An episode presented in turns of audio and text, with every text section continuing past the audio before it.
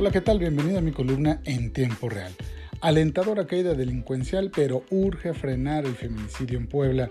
Con los datos difundidos en materia de seguridad pública a nivel nacional, el pasado miércoles podemos observar en el análisis de Puebla varios datos alentadores que deben poner en la exacta dimensión cómo vamos en el estado y la capital.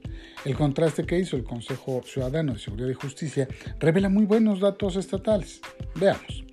Sin duda debemos poner en el centro de la discusión la vulnerabilidad de las mujeres, por lo que comenzaremos por ahí. El mejor número de reducción es el correspondiente a la trata de personas que bajó 71.4% en el último año y 100% en el último mes.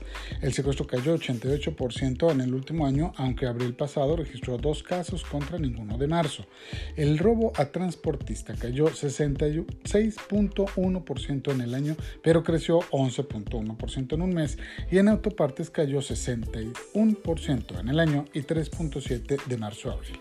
El transporte público colectivo también se redujo 59.5% anual y 50% en el mes, datos que son bastante buenos.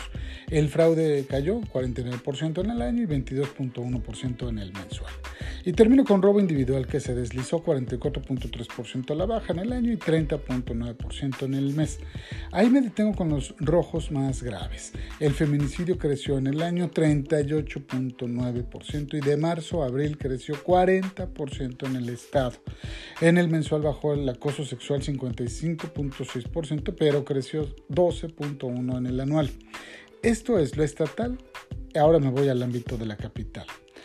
El peor y más cuestionable es el de feminicidios que crecieron 100% en el análisis anual en la capital del estado de Puebla y decreció 50% en el mensual, mientras el hostigamiento sexual subió 83% anualizado y no hubo castigo alguno de marzo a abril. Dos datos más son negativos. Narcomenudeo creció 78% en el mensual y 104% en el anual. Y homicidio doloso aumentó 17% de marzo a abril y 4% en el comparativo anual. Un dato escandaloso es el de delitos cometidos por servidores públicos que creció 507% en el anual y decreció 29% en el mensual. Lo positivo en el municipio es la reducción 83% de la trata de personas del 2019 al 20 y 100% en el mensual. Roban en transporte público 73% en el anual y 50% en el mensual, tipo de ilícito al que los poblanos somos muy sensibles.